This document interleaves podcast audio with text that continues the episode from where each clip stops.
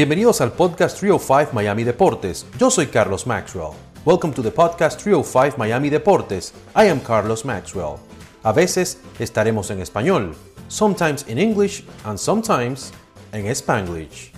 ¿Qué tal, qué tal, qué tal? Bienvenidos a otro episodio de nuestro podcast 305 Miami Deportes. Un placer estar con ustedes.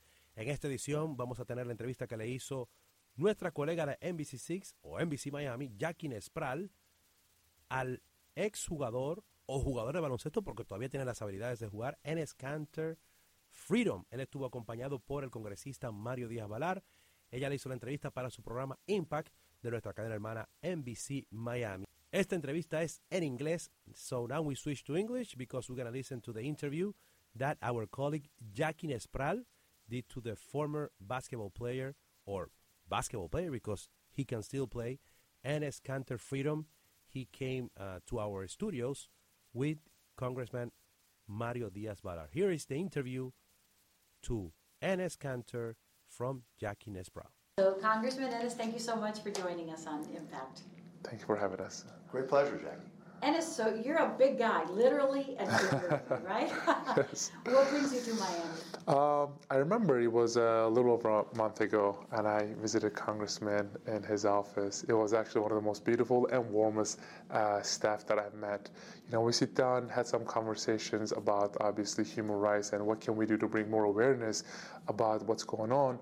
And you know, he immediately invited me. I was like, of course, I would love to come. And uh, the reason I wanted to come here, I wanted to not just you know talk. I wanted to learn and educate myself because I was always hearing about the problems problems were happening in Venezuela, Cuba, and Colombia, and Peru, and, and all the other regions. But I'm like, I just don't know enough about it. So I came here, wanted to learn, and it was a beautiful trip. Congressman, what clicked when you met him that you thought, okay, let's bring him down to South Florida so he can meet all these groups of people that would really be interested in what he has to say? Yeah, Jackie, because this is a very special individual. This is a person who um, not only gave up his career and his job and his income, he gave up his dream. Remember, he worked incredibly hard to make it to the NBA, to be a starter, a star in the NBA. Uh, and then just for the simple act that he started speaking for human rights, in particular when he started speaking about human rights in China. And then the entire world jumped on him. Uh, the NBA uh, tried to shut him down and shut him up. And you know, most people would have said, eh, it's not worth it. But, but, but Mr. Freedom didn't do that. Mr. Freedom kept speaking out, continues to speak out for freedom, whether it's in China, whether it's the human rights violations in Turkey, whether it's a human rights violation in Iran, in Cuba, in Nicaragua. This is an individual who uh, is willing to stand up regardless of suffering consequences. And in this community, in the great free state of Florida, where people understand freedom, and in South Florida, where there's so many exiles, I figured this is uh, somebody who will be received here, uh, who will be thanked here. Um, and he, as he said, he wanted to listen, to listen to the people's stories. Uh, and so it's been a, a privilege and an honor to receive him in this land of the free Well, you which keep- is South Florida. You keep mentioning free Yeah. and freedom. That's right. And you actually changed your name mm-hmm. or added your name Yes. to Freedom, Enes Kanter Freedom. Yep.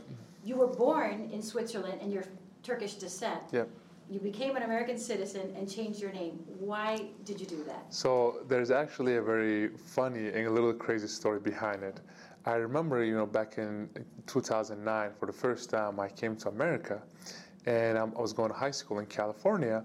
So I had a really good, you know, practice with my teammates, and we came to locker room, and obviously everyone's checking their phone, and I saw this post. Uh, you know, my one of my teammates posted a Facebook on, and he was criticizing the president. And I was like, I was so scared for him because I thought that he will be thrown in jails the next day. And so I immediately turn around. I'm like, dude, what are you doing?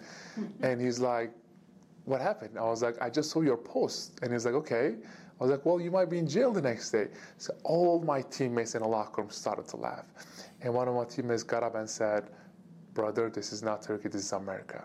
And I was very confused because the last the 17 years I grew up as like this with fear about if you don't like the government, if you don't like the president, if you say anything about it, you'll be in jail the next day, or your family member's jail will be in jail the next day. So they try to explain to me that day what freedom of speech means, freedom of expression, freedom of religion, and freedom of protest.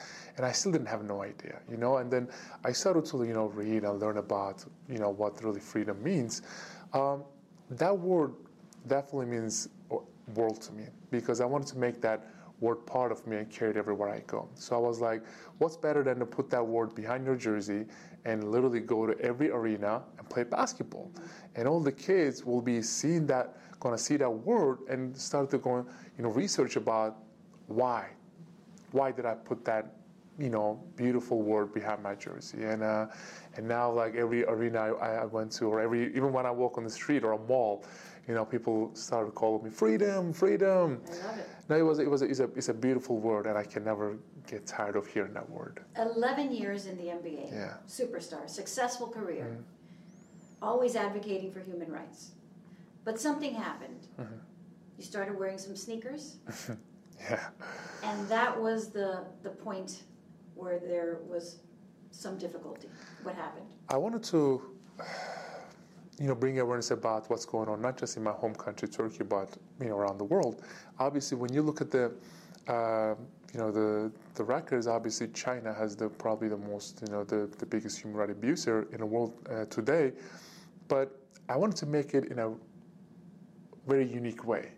Because obviously, going on social media, talking about it, going in front of camera, talking about it is good, is effective. But you know, in what for what I do, I was like, because I, remember when I was a kid, I uh, I remember watching these NBA games, and the first thing I was looking was the shoes, what color it is, what brand, if they're comfortable. And the next day, I was waking up and telling my dad, "Please buy those shoes for me," you know. So I reach out, I reached out to this, you know, very talented artists around the world who's been oppressed by their governments, and I worked with them. I was like, put all these emotions, put all this struggle, put all these people on the shoes, you know, and create an art, and I'm gonna I'm gonna wear it. So I we I remember my first first shoes was Free Tibet. I put the shoes on. I warmed up in it. It was Madison Square Garden against the Knicks. I'm playing for the Celtics, and right before the game, uh, two gentlemen came to me, one minute uh, before the game started, and said, "Please take your shoes off." And I was like, "I don't know what you're talking about. What do you mean? I'm not breaking any rules." And they said, "Well, there's." Obviously, we are getting so many calls from the NBA and all that stuff. You have to take your shoes off. And I was t- talking to the congressman about it, but it was the perfect moment because I just closed my eyes. I'm like, okay, because I was getting ready for my citizenship test. So I closed my eyes. I'm like, okay, there are 27 amendments. My first amendment, freedom of speech. I'm like, no. And, uh, you So know, you didn't take them off. so they threatened to ban me, and I didn't take him off. I went to you know locker room in the, fir- in the first half, and I looked at my phone. My, my manager uh, texted me and said every Celtics game is banned in China. So it took them 24 minutes, 12 minutes first quarter, 12 minutes second quarter, 20, 24 minutes to ban every Celtics games in television uh, rest of the year. And I was like, well, that clearly actually helped me a lot because I was like, well, that's the censorship and dictatorship. It's working too. They're, they notice, right? Yeah. Exactly. So that game I played zero minutes. And right after the game, obviously they called me. They were pressuring me to take my shoes off and not wear it ever again. It got to a point they were calling me once every hour. I'm like, you know what? Okay, I'm not going to wear free Tibet shoes ever again. They said, promise? I was like, okay, promise. So they hang up the phone. In the next game, I wore free Uyghur shoes. And they were just called me after the game. They were like, you're a liar. We can't believe you lied to us. I'm like, hold on a second. I never said I'm not going to wear free Uyghur shoes. Uyghur shoes. I just said I'm just not going to wear free Tibet shoes. So So do you think that that ultimately um, affected your career in the NBA? Um, my first day, I, I started wearing the shoes and started to speak up. Uh, one of my teammates walked up to me and said, "You know, this is your last year in the league, right?" He said, "Enjoy it, smile. I hope you win a championship because you're not going to get another contract after this. Because you cannot criticize Nike and China, expect to have another contract." I was like, "You know what? It is what it is. This is bigger than basketball, so I'm just going to keep doing what I'm doing." So it seems like this is a person of conviction. He Yeah. practices what he preaches. To bring someone like that to our community Yeah. to speak to to these communities that have also fled oppression Yeah. and human rights abuses. That has to be very significant. It is. It's been an emotional day for me. Um, you know, we went to the to the Bay of Pigs Museum, right? And those are folks who understand betrayal, who were betrayed. Um, and he was betrayed. He was betrayed by the NBA. He was betrayed by his team, even betrayed, if I may say so, by some of his friends, Yeah. who, in order to not hurt their pocketbook, I used to call them family. right, Used to. and they betrayed him. Brothers. And all Enes had to do was shut up, don't mention China, don't mention communist China, don't mention the human rights violations, and all would be well. How many people are out there are willing to give that up?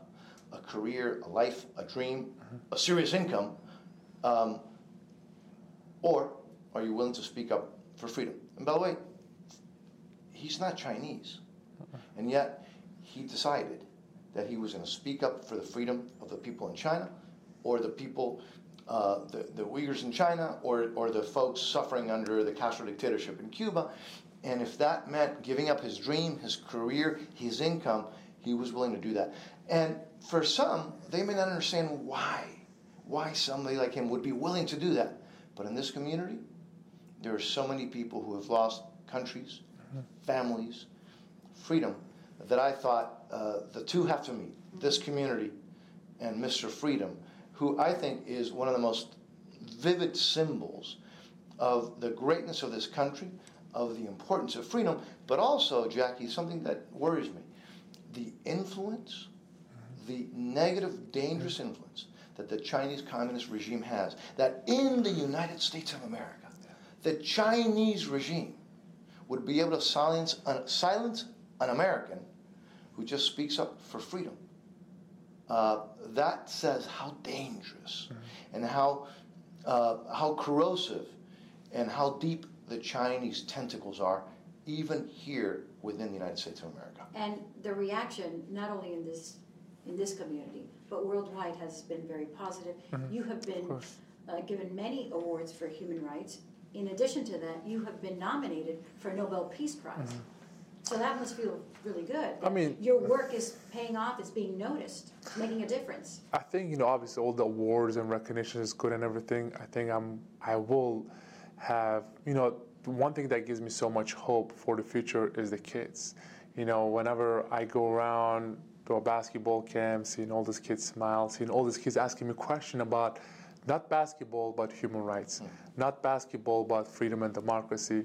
I'm like, you know what? I don't care. I don't care about all these recognitions and medals or whatever you, trophies, whatever that I'm getting. But that question that gives me more hope than anything that I can get because we want to have a better and brighter future. And if we want to build that, we have to educate our kids. You know, I, I just, I'm just hoping that one day those, you know, one of my bro, I used to call them my brothers, my teammates will understand that and they will pick, uh, you know, morals, values, and principles over money and business.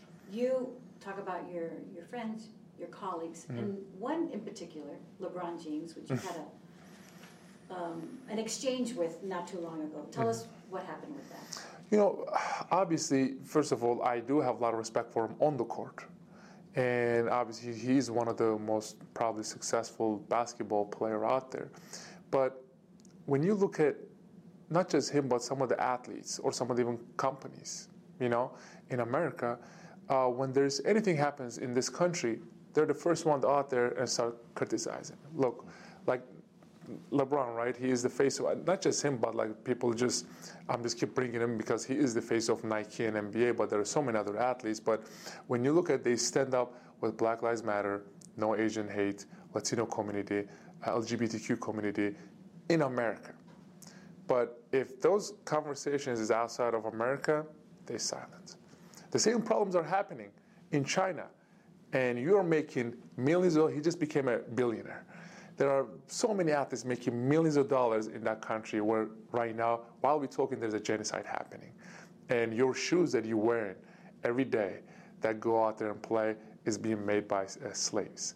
So it's okay to talk about the problems that happen here in America because it's going to benefit your PR. People are going to say you're more than an athlete. But when it comes outside of America, like like China, you know, you're silent. That's hypocrisy. That's the thing that breaks my heart the most. So that's why I push him, or I don't want to say I want to educate him because I don't think he doesn't know. He knows. Yeah. He definitely knows. You know, if he doesn't know, then I'll, I'll be shocked. But he knows. But you just become a billionaire with the B. What else do you want? Why don't you just go out there and do what, what you're supposed to do and speak up? Because you call yourself a more than an athlete, so might as well just talk about all the uh, uh, violations are happening around the world. It looks like you've gained a lot with this plight that, that you have made for yourself and for your life, but you've also lost a lot. Do you have any regrets? Good question. You know, obviously, I love basketball. I love NBA. I'm 30. I can play now with all the technology that we have in NBA and stuff. Uh, I can play another five, six years. You know, and they are pushing me to retire at the age of 30, which I am not going to retire. I'm just going to keep uh, fighting and doing what I'm doing. But at the end of the day, you know, while we are dribbling the basketball here, on the other side of the world, people are losing their lives, losing their loved ones, and losing their homes. So this is bigger than myself, NBA, basketball, that ever or anything that I can ever make. Um, so no, I have no regrets. That's good. And so Hialeah and the kids, because you say that's what gives you the most joy. Yeah. Tell us about that. It's just priceless. Uh, when you put a smile on kids' faces, priceless. You know, when I see them, uh, you know, asking me questions about other than basketball, is priceless. So tonight we are actually organizing a basketball camp for the kids, and A lot of kids are gonna be going. around 400. I've heard. That's a lot. yeah, I don't know how I'm gonna deal with them, but Yeah, I like it's just. I heard the number. I'm like, oh my god. Okay. You're not going to get any help from me. Yeah. Okay. I'm telling you right now, okay? But um, no, I feel like the reason I'm fighting so hard, we are fighting so hard, is because of for our young generation. So when they become in our age, they won't face the same problems we are facing right now. You know. So and uh, like I said again before, if we want to have a better and brighter future, we have to educate our young generation. And I do have a lot of hope. Uh, uh, from them, um, so it's definitely priceless to see a smile on their face. You have met with a lot of leaders Mm-hmm. in this country and all over the world, but in this country, but from both sides of the aisle, isn't that right? Yeah, I mean, I so I actually so basketball was I mean, it looks like it's kind of done, but so I sit down with so many people and I ask them, should I get into politics? And they said, absolutely not.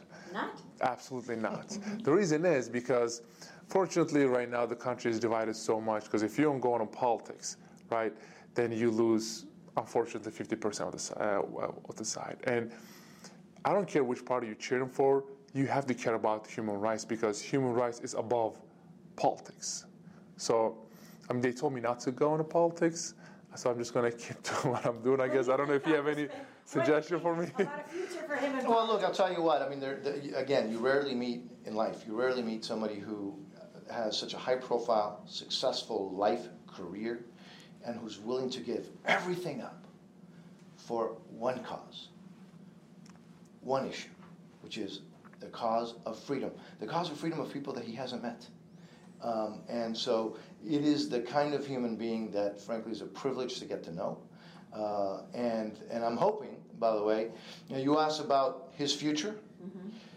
The one thing that I think uh, would be really good for his future, you know, his name is freedom. This is the free state of Florida. Wouldn't he be a great Florida resident? I think, Yeah. I think you would. Right? Yeah. That's what I sit down with. uh, So last time I was here in Miami, I had a conversation with Governor DeSantis. The first thing he said, he's like, "You have to move here." I was like, "You have to live in this, live in this state." But, but no, I'm don't have a place right now, so I will definitely, I mean, consider it for sure. We're gonna try to get. We're gonna try to get him here. two questions, Okay. okay? Because obviously this is Heat country here. Mm-hmm. What do you think about the Miami Heat? Whew, I mean, they've been they've been really. Well, I, first of all, I have a Turkish friend Uh-huh. in that team, and he's been playing really well. Um, no, and also I have my other teammates like uh, Oladipo that I play with, and he's an amazing teammate. No, the, the Miami Heat actually, obviously, everybody knows what kind of you know talent they have, what kind of organization they are, how always they they keep it 100% professional all the time and stuff.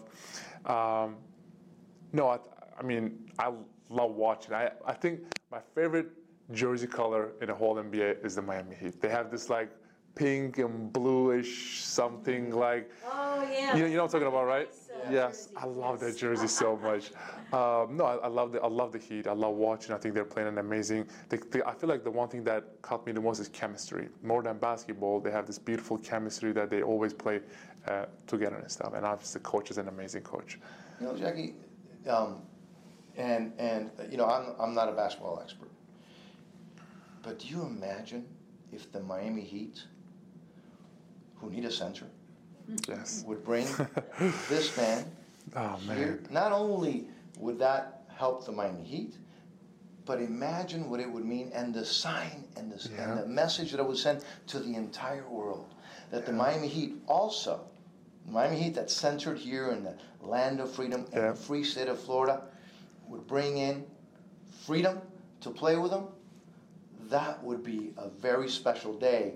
And it would also show that they're We're gonna not. have to be putting a call to Pat Riley. Well, I'll tell you what, it would, it happen. and it would also show that they're not going to double down and Yeah. be scared of communist China and allow good, decent people to be silenced just because they believe in freedom.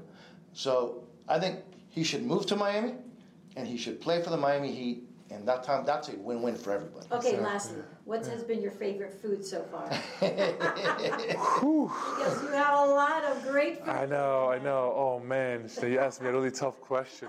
We've also kept him really busy, and he hasn't had a lot of time, by the way. to, Yeah. uh, But I know you had some rice and some beef. So we just went to that Cuban restaurant. The name Las of Vegas. Las Vegas. What's Las Vegas? It was so actually it was the sauce of the fish was so good.